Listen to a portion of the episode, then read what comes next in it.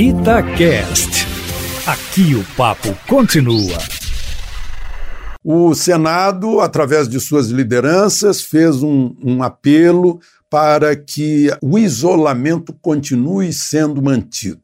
Enquanto isso, o diretor-geral da Organização Mundial de Saúde, numa entrevista que ele deu na Europa, lá em Munique, disse que os governos devem garantir o bem-estar das pessoas que perderam seus salários e estão precisando desesperadamente de comida, produtos de higiene e outros serviços. Diz que está preocupado com a saúde mental das pessoas, das populações atingidas. Parece que coincide que o presidente Bolsonaro está pregando quase isso e falou até em, no desespero que pode levar até ao suicídio. O ministro da Economia da Alemanha suicidou-se ao ver desesperado que os planos econômicos da Alemanha podem ir por água abaixo por causa dessas atitudes aí em relação ao coronavírus. Ele disse também que as máscaras, ele que eu falo é o presidente, é o diretor geral da Organização Mundial de Saúde. As máscaras não podem ter uso generalizado, não são necessárias, não há comprovação da eficácia.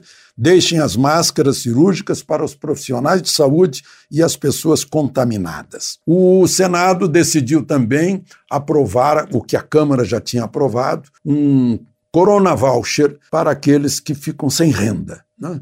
Temos 12 milhões de desempregados, herança da recessão da Dilma, e temos 38 milhões de avulsos que trabalham hoje para comer amanhã. 600 reais.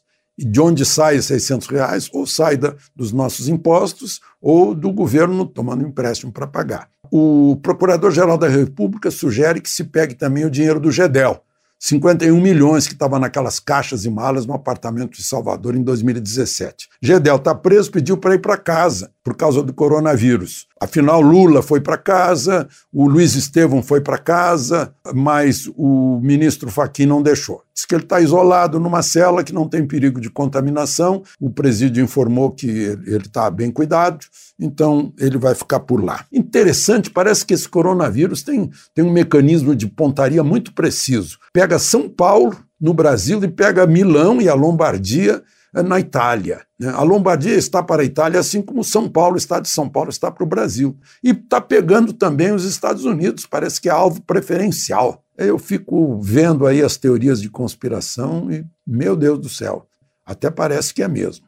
De Brasília, Alexandre Garcia.